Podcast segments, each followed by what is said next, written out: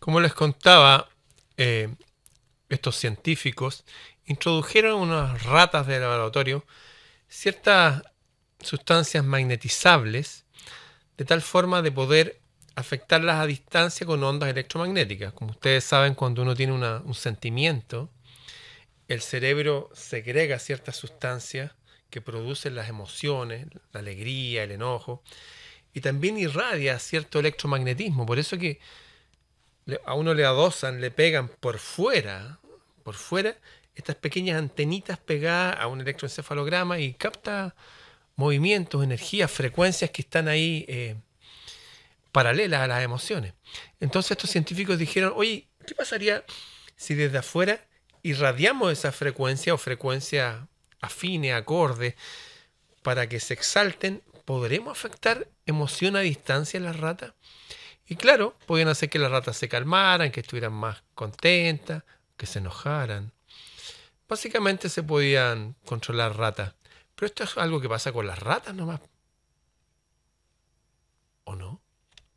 El presidente Sebastián Piñera junto a los ministros de Transportes y Telecomunicaciones y de Ciencias dan a conocer el inicio del proceso de licitación de la red 5G. Escuchemos. Una de las amenazas que analizamos en esa oportunidad con los líderes del mundo es la posibilidad que las máquinas puedan leer nuestro pensamiento e incluso puedan insertar pensamientos, insertar sentimientos.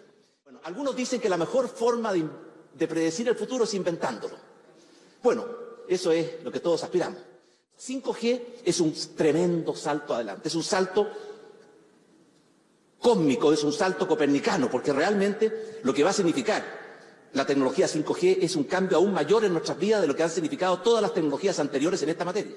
La posibilidad de que las máquinas puedan leer nuestro pensamiento e incluso puedan insertar pensamientos, insertar sentimientos. Eso nos va a cambiar la vida y va a transformarse el 5G en el verdadero sistema nervioso de nuestra sociedad, igual que nuestro. Yo me pregunto, ¿qué tan importante es que lata el corazón para la sobrevivencia del ser humano? Vital. ¿Y alguien está preocupado que el corazón lata? No, hay un sistema inteligente dentro de nuestro cuerpo que hace que múltiples órganos hagan funciones tremendamente sofisticadas con perfecta coordinación. Y muy pocas decisiones vienen a nuestra conciencia.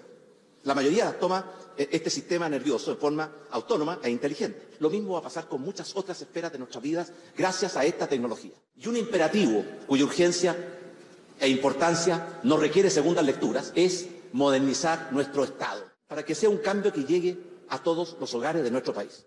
Y entiendo, ¿cierto?, que el gesto de los rectores es de entusiasta aprobación.